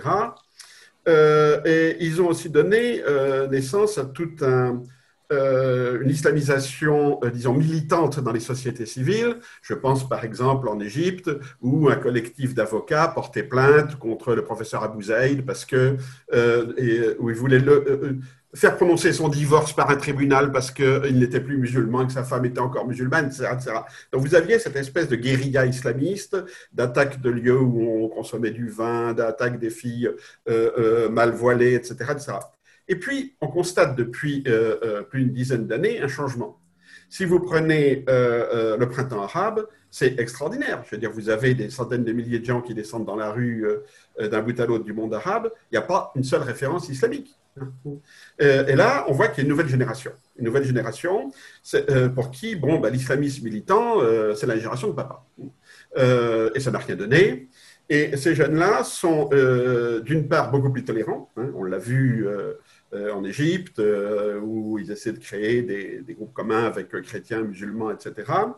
Et ils sont devenus petit à petit beaucoup plus mixtes, hein, même si au début, euh, il y avait, euh, les manifestations étaient fortement masculines. On voit avec le mouvement Hirak euh, en, Algérie, là il suffit de regarder, je veux dire, regarder les vidéos, qu'il y a une participation féminine considérable et que ça n'est plus du tout bon, la, une manif de, de, de barbus, sauf les hipsters. Euh, donc, on a un changement de paradigme ici qui est très net. Cette jeune génération s'intéresse à des tas de choses. Elle est dans, en religion, ils vont souvent chercher dans le syncrétisme, mélanger les choses. Euh, l'athéisme n'est plus tabou. Euh, le fait de respecter les normes comme le jeûne du ramadan simplement par conformisme ne passe plus au Maroc et en Tunisie, par exemple, et même, et même en Algérie. Cette évolution de la jeunesse est évidemment très perceptible dans le Maghreb. Hein. Euh, euh, mais on la voit également lentement à l'œuvre euh, en Égypte, bien sûr, au Liban, évidemment, là où la question religieuse est complètement absente, ce qui est quand même extraordinaire dans un pays qui est basé sur le confessionnalisme religieux. Vous avez des mouvements, un mouvement de, population massif, pas seulement de jeunes, mais où les jeunes sont surreprésentés, qui envoient promener tous les référents religieux, communautaristes, confessionnalistes, etc., qui ont été à la base de la création même du Liban. Euh, également les manifestations en Irak. Hein. Alors là aussi, dans un pays où les tensions de type religieux étaient extrêmement fortes, bon, euh, euh, ne sont plus à référent islamique. Sans parler de l'Iran, où on a certainement la société la plus sécularisée du Moyen-Orient après 40 ans de révolution islamique. les, les tensions, c'est au Pakistan, par exemple, au contraire, la question identitaire islamique est absolument centrale. Et, les djihad, on les retrouve maintenant dans tout le croissant au sud du, Maghreb, dans le, monde, dans le monde arabe. Donc on a, avec des grandes variétés, etc., on a un changement profond de, paradigme. Et ce qui est intéressant, c'est de voir que la référence à la normativité euh, euh, islamique revient aujourd'hui euh, par l'intermédiaire de gouvernements hein, qui se posaient justement comme des ennemis de l'islamisme, comme les meilleurs remparts contre l'islamisme, et qui réintroduisent une normativité de type enfin, sortie de, l'islam au nom de l'identité nationale. Hein. C'est comme quand l'actuel président tunisien euh, euh, déclare qu'il ne faut pas toucher euh, à la différence entre hommes et femmes dans l'héritage parce que c'est dans le Coran. Bon, alors que théoriquement, c'est un État laïque. Bon. on voit les procès en homosexualité ne se sont pas faits en Égypte du temps où les frères musulmans étaient au pouvoir, mais avant avec Moubarak et maintenant avec Sisi. Même chose, euh, euh, au, Maroc. Et le cas le plus paradoxal, c'est la, Tchétchénie, hein, où Kadyrov euh, était présenté comme celui qui a écrasé des mouvements islamistes radicaux et qui est au bord de l'approbation du crime du jeune Tchétchène en France en disant il ne faut pas toucher au prophète, etc. etc. Hein. Donc on a une espèce de sécularisation par les régimes autoritaires euh, euh, d'une normativité euh, de type salafi, ce qui est complètement paradoxal. Et ce qu'on ne voit pas, et là je reviens sur ce que disait frère Candiard tout à l'heure, c'est qu'on ne voit pas d'espace d'ouverture pour une réflexion théologique. Parce que ces gouvernements qui sont supposés être antiterroristes, anti-islamiques, pour la sécurité, etc., n'ont aucune envie de voir un lieu de débat. Parce que pour qu'il y ait un enseignement de théologie, il faut qu'il y ait débat par, définition. Hein, la théologie, ce n'est pas le dogme, hein. comme euh, Franck l'a dit, ce n'est pas, pas, le dogme. Le dogme, on l'a. Euh, et paradoxalement, en France non plus, on ne veut pas voir euh, euh, la théologie apparaître parce que c'est contre la laïcité. Donc on ne fait rien pour développer, pas forcément dans le cadre des lycées, hein, c'est pas ça que je veux dire, mais enfin pour développer un enseignement de la théologie. On voit comment il y a eu à Strasbourg une levée de boucliers dans les milieux universitaires, parce que le président de l'université se trouve être, bon, par hasard, un professeur de théologie catholique, et lui-même étant prêtre. Hein. Donc on a une espèce de conjonction, je dirais, entre un sécularisme normatif, hein, qui ne veut pas avoir de religieux, et l'utilisation de l'islam comme forme identitaire hein, par des régimes autoritaires pour justement casser empêcher euh, la mise en place, je n'irai pas plus loin, d'un espace de réflexion, de débat théologique, d'ouverture, etc. Et donc, du coup, euh, on donne la clé de l'islam aux salafis. Merci. Frère Adrien Oui. Alors, euh, donc moi, je, contrairement à, Olivier Roy, je, travaille peu sur le contemporain, donc je vais parler avec prudence de ce que je peux observer en vivant ici depuis huit ans, donc ici au Caire, pour ceux qui nous rejoindraient. Euh, je ne peux pas, enfin voilà, je vais pas, je vais pas lancer des, des, grandes choses sur l'ensemble de, la zone euh, que je connais peu. Euh, D'autant plus que euh, nous interrogiez sur les, mouvements euh, qui peuvent naître et qui donnent de l'espoir. Il n'est pas si simple de les voir, en particulier parce que le, le les printemps arabes, pour le dire vite, ont abouti à deux possibilités, ou bien la guerre civile, ou bien la chape de plomb. Dans les deux cas, ça, c'est pas là où on voit éclore la vie intellectuelle la plus riante, quoi qu'il en soit. Donc c'est pas c'est sûr que c'est une situation un petit peu difficile. et vous citiez un certain nombre de, choses, mouvement MeToo, des choses comme ça. Vu d'Égypte, ça reste quand même très urbain et euh, on peut pas dire que ça infuse dans la population. Pour autant, je crois que la révolution égyptienne a été un moment important. Euh, donc, euh, au moment des printemps arabes, en 2011, cette, cette révolution euh, qui a politiquement échoué au final, puisque la situation ressemble quand même fortement à celle qu'elle était avant la révolution. mais s'il faut on, a, beaucoup comparé cette, cette révolution égyptienne à différents modèles historiques. au fond, celui qui me paraît le plus intéressant, y compris dans son échec, c'est mai 68. C'est ce que ça vaut, hein. il y a des limites fortes à beaucoup de points de vue, mais il me semble que si la révolution égyptienne a conduit à quelque chose, c'est à une remise en question assez profonde des modèles d'autorité. Des modèles évidents d'autorité qui, dans une société euh, très hiérarchisée comme la société égyptienne, euh, étaient, je suppose, assez peu discutés. Et ça, cette remise en question de l'autorité, euh, pour le coup, elle infuse. Pour le coup, elle, se diffuse peut-être pas dans tous les petits villages du sud de l'Égypte, mais euh, on la voit vraiment à l'œuvre, et ça, ça n'est pas terminé. C'est loin d'être terminé, on le voit en particulier sur les questions religieuses. Certainement pas que sur les questions religieuses, mais sur les questions religieuses, c'est très très net. Les autorités religieuses traditionnelles ne, valent plus par elles-mêmes. C'est un élément qui complique la vie de, la grande euh, autorité, qui n'est pas seulement une université, qui est aussi une université euh, d'Al-Azhar, euh, qui n'a plus euh, pour elle l'évidence de son autorité millénaire, enfin oui millénaire. Et, mais c'est aussi vrai dans le christianisme. Hein. On, voit, très très bien, enfin moi je le constate, des, des, des, des jeunes chrétiens remettent en question de façon assez simple, assez, assez le, le, curé de la paroisse en lui disant mais au fait pourquoi on va à la messe? Et ça c'est une question qu'on n'a jamais posée. Là où en France on est habitué, vous allez voir un curé en lui disant mais au fait pourquoi faut-il aller à la messe? Il sera très content que vous lui posiez la question. Euh, ici en Égypte c'est pas une question habituelle et on se dit mais pourquoi poser cette question? Et on voit des tensions. Enfin moi vraiment je constate ça, des tensions à tous les niveaux par rapport à l'autorité, en particulier l'autorité religieuse. Ça euh, se traduit souvent pour un certain nombre de jeunes, notamment au milieu très urbain des grandes métropoles, euh, par une revendication d'athéisme. Euh, vous le mentionniez, l'athéisme n'est plus, n'est plus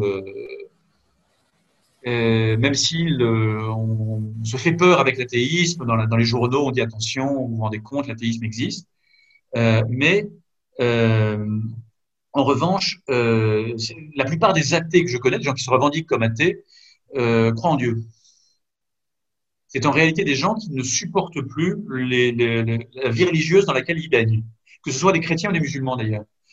Je, sais bien qu'il y a des athées qui ne croient pas en Dieu en Égypte, hein, je ne dis pas du tout le contraire, mais la plupart de ceux que je peux rencontrer sont des gens qui disent non, mais bien sûr que Dieu existe, c'est pas la question, tout, tout, ça me va très bien. Simplement, mon environnement religieux euh, euh, j'en peux plus, euh, ça va, la religion ne nous cause que des soucis depuis des décennies, on essaie justement d'avancer, stop, fichez-moi la paix. Et euh, là-dessus, ça n'exclut pas en même temps, et au contraire, ça va ensemble, c'est là que c'est un peu paradoxal, une pression sociale, religieuse qui reste forte. Et qui reste forte, notamment, alors, disons, dans l'univers euh, salafiste, l'univers salafiste va insister sur l'engagement personnel, du musulman à être extrêmement religieux et religieux à 100%, et ça lui complique euh, en fait la vie. Et ça complique la vie non seulement aux croyants, mais au salafisme lui-même, c'est-à-dire à cette pression religieuse. Euh, parce que en insistant euh, en permanence sur le fait que si on n'est pas religieux euh, de, de, de, de, 6 heures du matin à minuit et demi, toute, la journée, qu'on est constamment là-dessus, si quand on n'est pas là-dedans, on est on n'est pas un vrai musulman. Alors, dans un premier temps, on commence par culpabiliser les gens. Ils disent oui, oui, il faut que je sois. Je suis désolé, je suis pas un bon musulman. Mais je, ce à quoi on assiste euh, derrière, c'est bah, puisque c'est comme ça, vous avez raison, je suis pas musulman. Vous avez gagné. Bravo. Et ça, c'est un phénomène qu'on a pu voir. Enfin, je, je, repense en termes de sociologie religieuse à,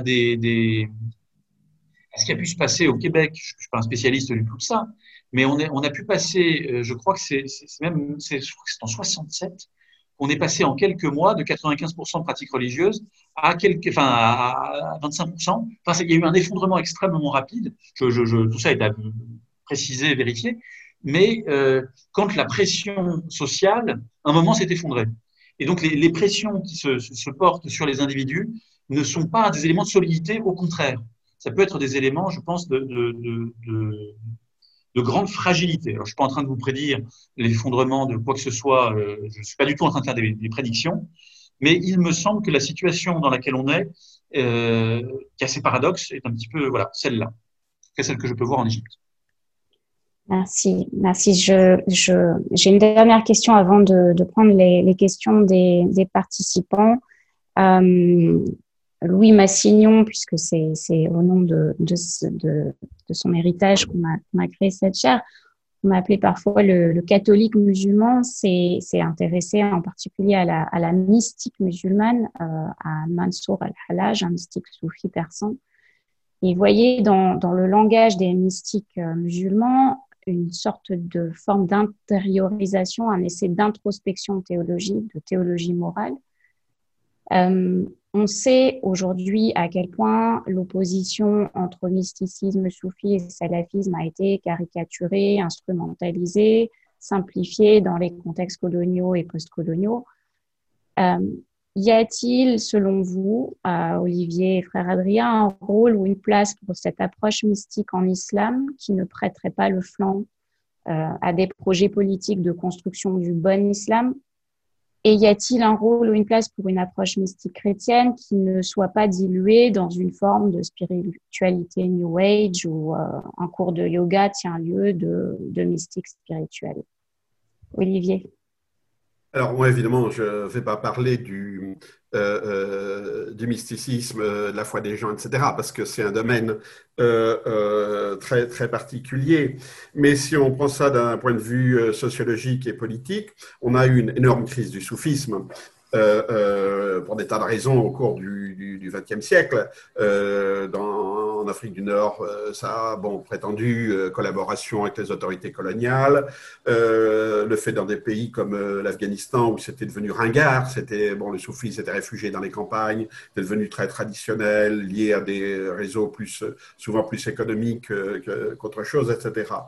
Mais en ce moment, nous voyons effectivement un renouveau du soufisme, mais pas un soufisme traditionnel. Hein. C'est pas le retour euh, des chers, euh, euh, même si bon, c'est toujours bon d'être le petit-fils ou l'arrière-petit-fils d'un d'un cher connu. En, Turquie, par exemple. Hein. Je ne parle pas des Gulen, hein, qui sont un mouvement très particulier, mais il y a tout un mouvement bon, des Narchbandia qui ont connu une, un réveil et une adaptation euh, à la modernité dans les années 20 euh, avec euh, Saïd Nursi, par exemple, et qui maintenant se développe de manière complètement autonome, à la fois par rapport à la hiérarchie religieuse du Dianet, donc par rapport à l'État, et par rapport à tous les mouvements politiques de réislamisation, et qui crée effectivement des espaces de, de, théologie, enfin oui, ce mélange de mysticisme et de recherche d'une morale, hein, d'une théologie morale. Euh, euh, j'ai une de mes étudiantes qui a fait sa, thèse là-dessus et elle a montré des, connexions très intéressantes avec le mouvement, par exemple, des fraternités comme euh, les Focolare en Italie, hein, où on, installe le cadre un petit peu d'espèces de, famille, où des gens se réunissent, vivent ensemble, etc., tout en ayant une vie dans le siècle. Bon. Euh, ces mouvements-là se, développent. Mais ils ne sont pas reconnus, hein. euh, ni par évidemment les clergés officiels, hein, euh, qui ne veulent pas de cette concurrence, ni par les États, qui ne veulent pas de lieu, dans le fond, qui échapperait au regard de, l'État. En Turquie, inutile de vous dire que depuis le coup d'État raté des, des Gulen, il y a une forte pression sur tous les mouvements de type euh, donc, euh, euh, le problème, c'est effectivement, c'est des mouvements qui, viennent et qui doivent venir de la société civile. On n'organise pas le soufisme, on ne développe pas, on ne dit pas, tiens, bon, ben, on va euh, remplacer maintenant le salafisme par le soufisme. C'est pas comme ça que ça marche. Hein. Il faut qu'il y ait une demande de spiritualité des gens, une quête des gens. Et le problème, c'est que tout ce qu'on essaie dans le domaine du formatage, c'est à partir de, de définitions abstraites de ce qu'est la religion, à partir d'une vision idéologique de la théologie, et pas du tout, euh, on s'intéresse pas du tout, dans le fond, à la demande de spiritualité euh, ou à la quête du croyant euh, moyen, du croyant lambda, qui est toujours soupçonné d'être manipulé. Hein. donc, on, a des réponses qui sont essentiellement des réponses étatiques, qu'elles soient positives ou négatives, de répression ou d'encouragement, on est toujours dans un formatage par l'État. Et ça, ça ne marche pas. Alors oui, la question est importante. il me semble qu'elle est parfois euh, susceptible d'un certain nombre de mythes et d'incompréhensions. Notamment, on parle de mystique et de soufisme. Le soufisme, la plupart du temps, donc on, s'imagine comme ça, vu d'Occident, que le soufisme, c'est Thérèse d'Avila. En général, en réalité, la réalité de la vie euh, d'une confrérie soufie, c'est la paroisse du coin de la rue. C'est-à-dire que c'est des gens, aujourd'hui en Égypte, souvent plutôt âgés, euh, qui se réunissent pour chanter des, cantiques ensemble. Hein. C'est pas non plus, euh, on n'est pas donc. C'est une réalité très quotidienne de religion euh, traditionnelle, traditionnelle de la religieuse dans un pays comme l'Égypte. C'est c'est comme ça que, que la religion s'est structurée pendant des siècles.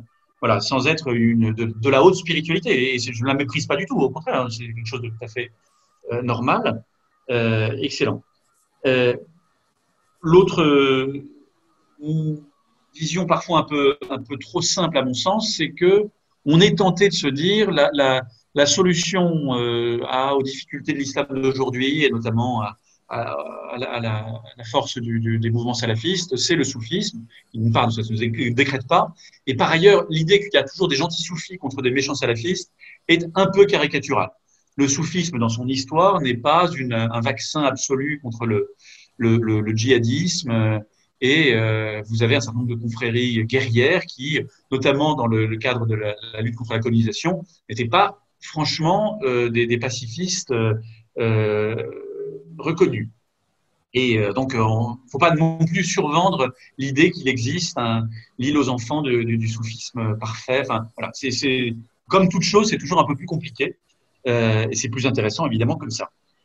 Euh, enfin, le troisième mythe qui est un peu dommage, c'est, et malheureusement il reste encore assez, même très présent euh, dans un pays comme l'Égypte, c'est l'espèce d'opposition entre l'Occident matérialiste et l'Orient euh, spirituel, qui me paraît catastrophique à beaucoup de points de vue, dont le premier, et là je parle aussi comme, chrétien, c'est de balancer à la poubelle quand même quelques siècles de spiritualité en Occident, qui a produit des auteurs comme Saint Bernard, Maître Eckhart, Thérèse d'Avila, je ne sais pas qui. Enfin bref, vous avez quand même tout un tas de gens qui me paraissent euh, importants dans l'histoire de la spiritualité mondiale. Donc considérer que euh, par essence euh, l'Occident ne s'est jamais intéressé qu'à la construction de, de, routes et de, et de montres me paraît un peu absurde. Bref, tout cela étant dit, quelle solution peut-on trouver dans la vie spirituelle? Je suis convaincu, et je disais tout à l'heure, que euh, le, fanatisme est lié à euh, une absence de Dieu et donc sans que le, la vie spirituelle en tant que telle est un, remède assez, puissant euh, au fanatisme religieux. Euh, mais c'est une solution personnelle.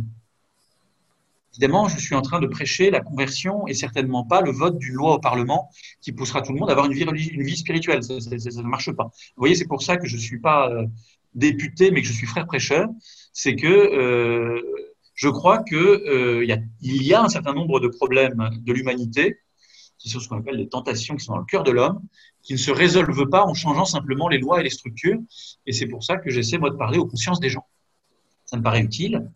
Euh, S'il faut quand même avoir une perspective plus, vaste, elle est difficile à avoir parce que par définition, quand on regarde l'histoire, les événements qui changent la donne au plan spirituel sont des événements imprévisibles. Ils sont souvent liés à des personnalités. Disons que euh, l'existence de François d'Assise est un événement spirituel qui change complètement la donne du, Moyen Âge occidental. À énormément de points de vue. Personne ne peut dire François d'Assise arrive évidemment. Ah non, il arrive dans un contexte, on peut expliquer dans quel contexte il arrive, mais euh, rien ne dit que François d'Assise va exister. Or, il existe.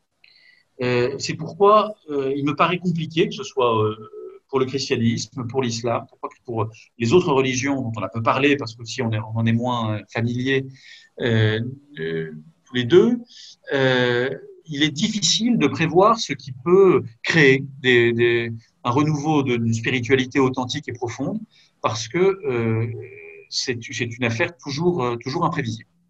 Merci, euh, merci beaucoup. Euh, on, va, on va passer la parole aux, aux participants. Merci encore euh, pour, pour vos, vos réponses.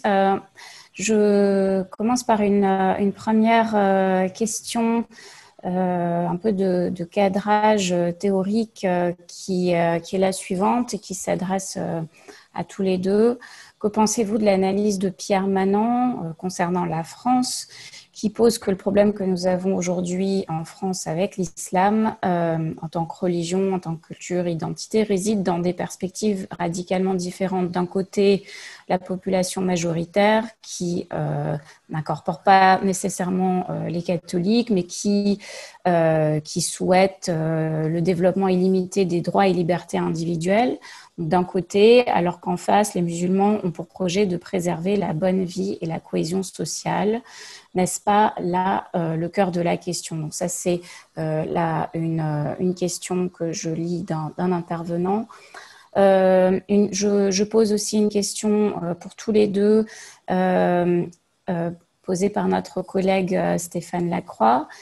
Comment, à propos, frère Adrien, de votre, de votre commentaires concernant euh, la théologie. Comment très concrètement relancer aujourd'hui le débat théologique en islam, alors même que les courants antithéologiques, en un mot le salafisme, incarnent aujourd'hui très largement la normativité religieuse sunnite. Le problème n'est-il pas in fine politique dans la mesure où les institutions religieuses officielles sont contrôlées par des États autoritaires qui n'ont aucun intérêt à promouvoir ce débat théologique? En d'autres termes, peut-on réformer l'islam sans réformer le politique dans le monde arabe? Euh, et ensuite, on a euh, une, une, série de questions qui s'adressent euh, également euh, à, tous les deux concernant euh, la place de la théologie dans les sciences sociales, euh, dans l'éducation. Voilà, est-ce que vous considérez qu'il faut réintroduire cette discipline dans les universités, dans les écoles et euh, enfin, un dernier groupe de questions concerne le contexte actuel euh, euh, des musulmans en France. Euh, peut-être plus pour vous, Olivier, une question concernant la loi sur le séparatisme. Est-ce qu'elle n'exprime pas cette forme de gallicanisme dont vous parliez tout à l'heure?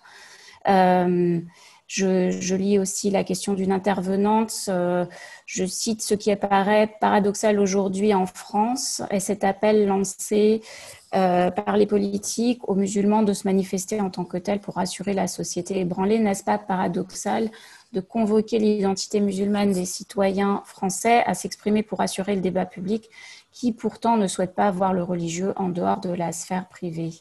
Voilà, je, m'arrête là pour le moment. Vous pouvez euh, sélectionner, choisir euh, l'ordre dans lequel vous voulez, euh, vous voulez répondre. Olivier, vous voulez commencer?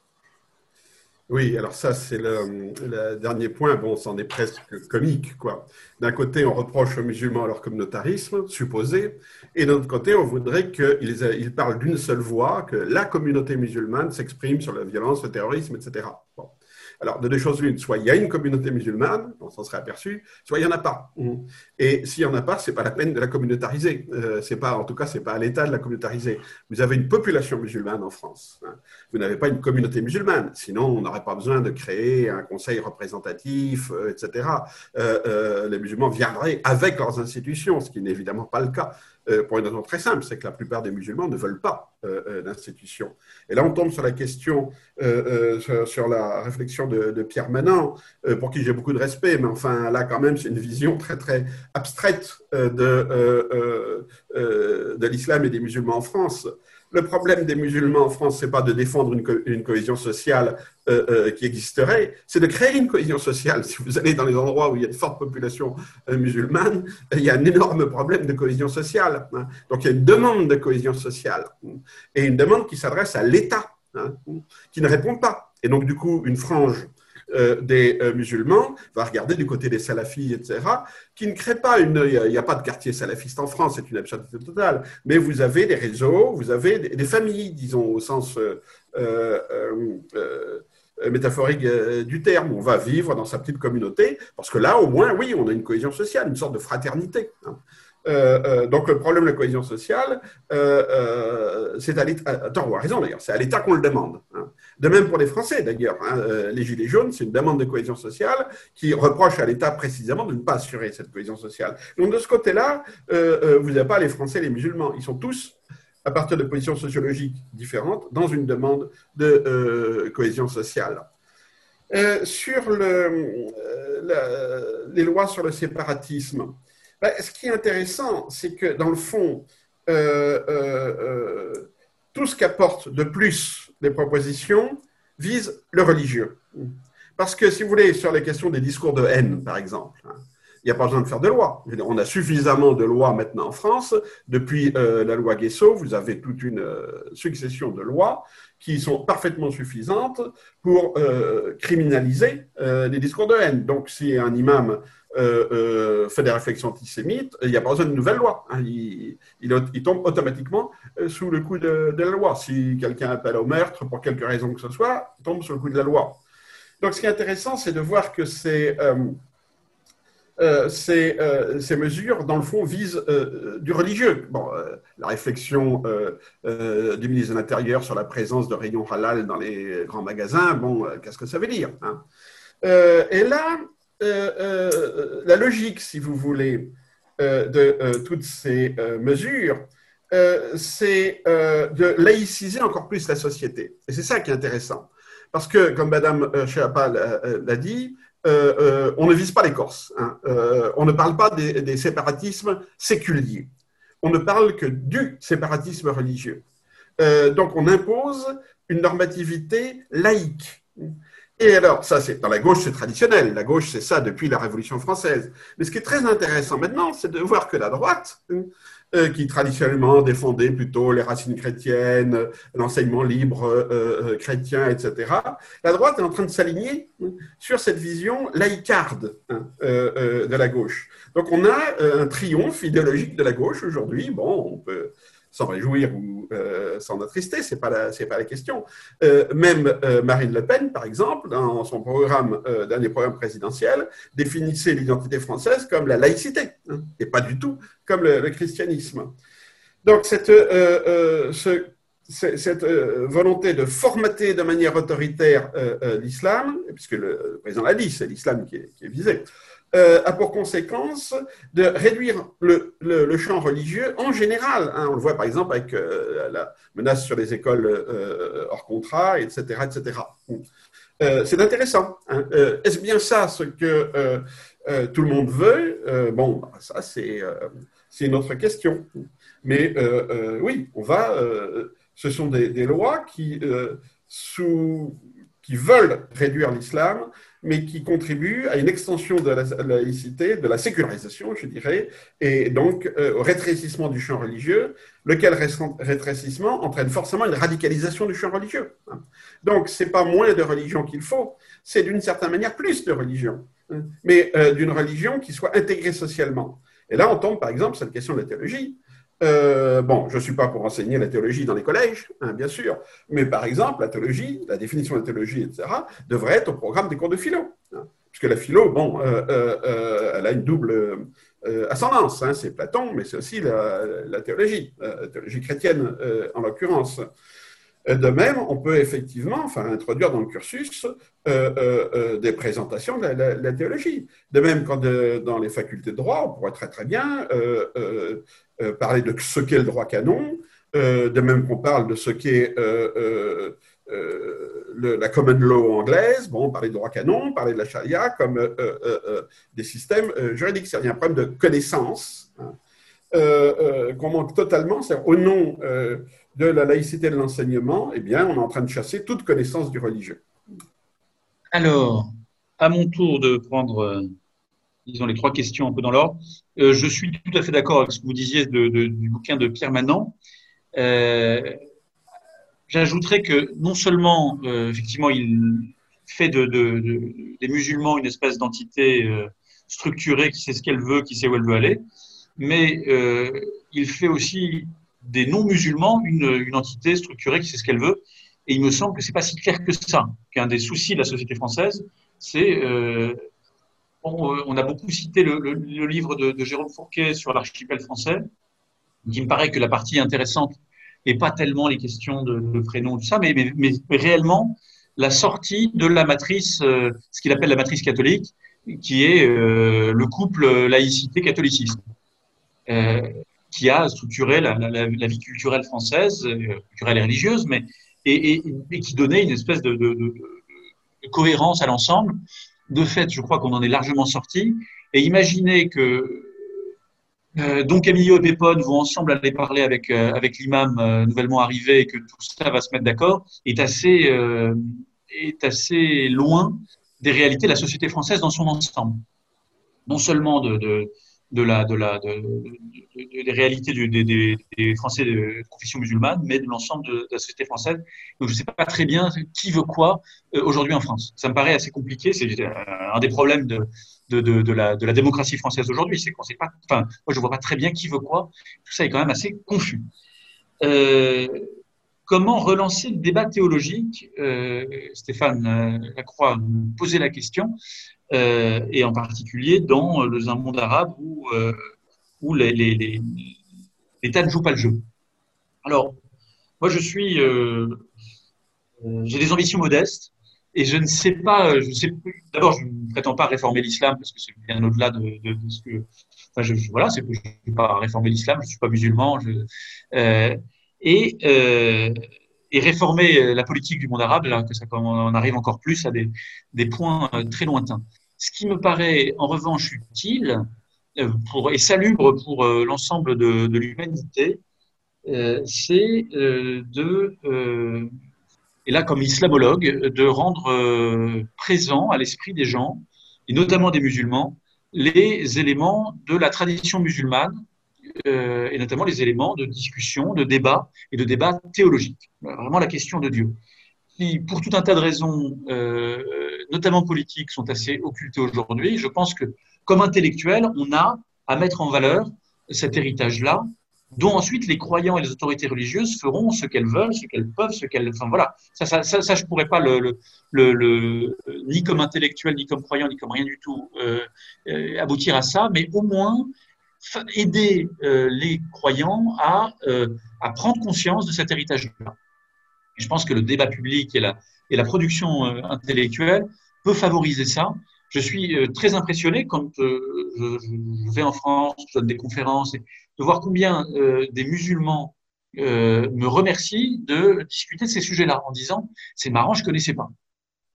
Euh, ça ne veut pas dire qu'il y a un grand complot qui fait qu'on les recache, mais de fait, c'est des textes ou un héritage qui n'est pas, évident à dont l'accès n'est pas évident, et il me paraît euh, utile et salubre. Euh, voilà, avant, euh, et on n'a pas besoin d'une réforme politique pour, pour rendre cet héritage utile et, peut-être même agissant. Je, évidemment, je ne peux pas m'empêcher de penser combien le Concile Vatican II a été nourri d'une redécouverte de, de, des pères de l'Église et de la théologie thomiste dans les décennies qui ont précédé. Voilà. Euh, la place de la théologie dans notre système d'éducation, une fois qu'on a dit que c'était très important, effectivement, euh, c'est pas si simple. C'est même pas simple du tout, et j'arrive pas du tout avec un programme clé en main. Moi non plus, je ne pense pas qu'il faille étudier la théologie au collège. Euh, et euh, simplement, je constate que la théologie à ce stade est tellement sortie de la culture commune, en particulier en France, que euh, on peut avoir déjà des ambitions euh, plus modestes, comme euh, on favoriser l'étude à l'université, euh, qui est un lieu qui me paraît plus, plus, pensé d'ailleurs pour l'étude de la théologie, qui suppose évidemment un certain recul, un certain. Je parle de théologie et pas de culture religieuse. Hein, vraiment, la théologie elle-même, ça suppose un certain, un certain recul. Au Moyen Âge, on n'étudiait pas la théologie dans les premières classes. C'est à la fin du cursus qu'on va enfin s'attaquer à la théologie.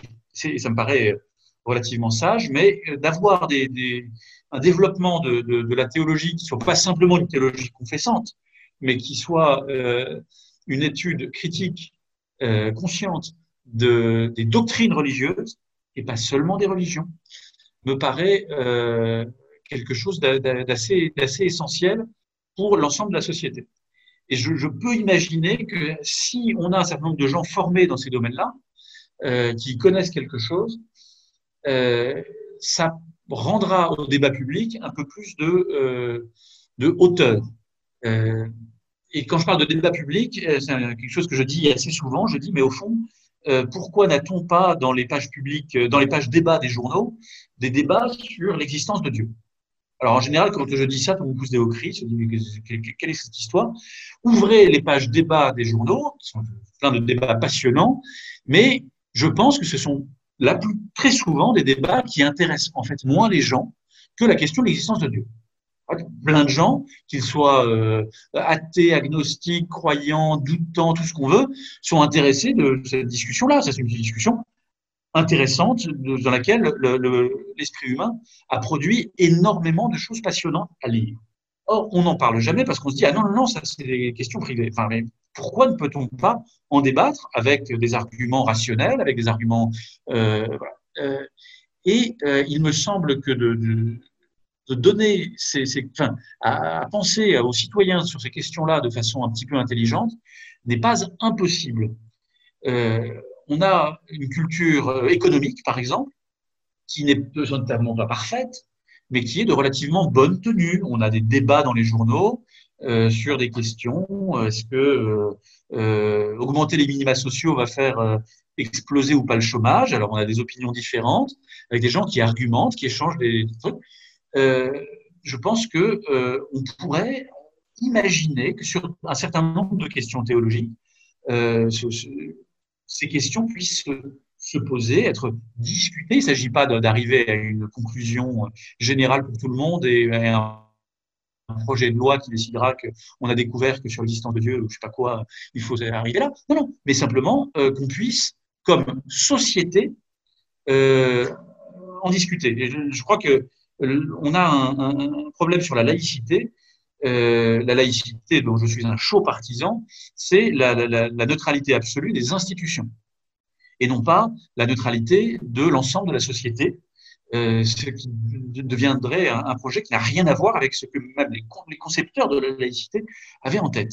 Euh, et donc, je, défends absolument la laïcité des institutions à, à 100%, mais je pense que ça n'empêche pas la, société de débattre et de se donner les moyens avec l'aide des intellectuels, avec l'aide de l'université, d'un débat de bonne tenue sur un certain nombre de questions. Et je pense que même, euh, pour conclure, de mon côté, sur ces questions-là, euh, ça aiderait euh, tout un tas de, de, gens, à commencer par des jeunes qui peuvent être tentés par des discours religieux délirants, à y répondre de façon un petit peu plus formée et informée. Donc de croire que puisqu'on n'en a jamais parlé au lycée, la religion, c'est le domaine d'Alice au pays des merveilles, où euh, les parallèles se croisent, où tout est possible, et où, à partir du moment où on leur parle d'absolu euh, et de sainteté et de sens à leur vie, eh ben, on peut croire n'importe quel discours absurde de recruteurs djihadistes, ou de gourous, ou de tout ce que vous voulez. Bien. Merci euh, beaucoup pour ces réponses très claires. On a d'autres questions, mais on n'a malheureusement pas le temps de prendre un autre round de, de questions. Euh, vous pouvez euh, contacter aussi les intervenants, ils pourront vous répondre euh, éventuellement. En tout cas, je remercie très chaleureusement Olivier et frère Adrien pour votre, votre, vos réponses et votre participation à ce panel. je repasse la parole brièvement à Alain Dikoff qui voudrait dire un mot de conclusion et je, vous, je vous remercie encore une fois. Euh, oui, merci beaucoup en tous les cas pour ce pour ce, cet échange, je crois, extrêmement riche euh, et qui, qui, a permis de, de, bien bien poser les, les termes qui baliseront euh, le, travail de la, de la chair, euh, la foi, la spiritualité, le fanatisme. Euh, bon, plein de choses ont été abordées ce soir, euh, je crois avec beaucoup de, de, de, profondeur, et je crois que ça nous a permis de d'avoir vraiment un débat de très très grande qualité. Donc je, je remercie euh, euh, Olivier, euh, Adrien et, Nadia aussi pour son, pour son excellente animation et, et, questionnement, et bien évidemment également tous les auditeurs qui, qui, qui, qui ont suivi cette cette, euh, cette première euh, conférence débat. Euh, je les invite, bien évidemment, nous vous transmettrons l'information en temps et en heure, mais je les invite et je rappelle ce que Stéphane avait dit au début de, cette conférence, que le prochain, échange aura lieu le 9 décembre de 17h à 18h30 et portera sur les. Enfin, le, questionnement, on, modifiera sans doute un tout petit peu l'intitulé, mais ce sera en fait euh, les, religions face au Covid, avec euh, Danielle Herbieux-Léger, euh, donc directrice d'études à l'École des études en sciences sociales, et Grace Davy, qui est professeure à l'Université d'Exeter en Grande-Bretagne, et, le débat sera animé par notre collègue euh, spécialiste de, la religion, en particulier orthodoxe, Cathy, Cathy, Rousselet. Donc, je vous invite à, venir nous rejoindre le, 9 décembre prochain et en attendant de, suivre les, les, toutes les activités de la, de, chaire après cet excellent début. Euh, bonsoir à toutes et à tous et à bientôt.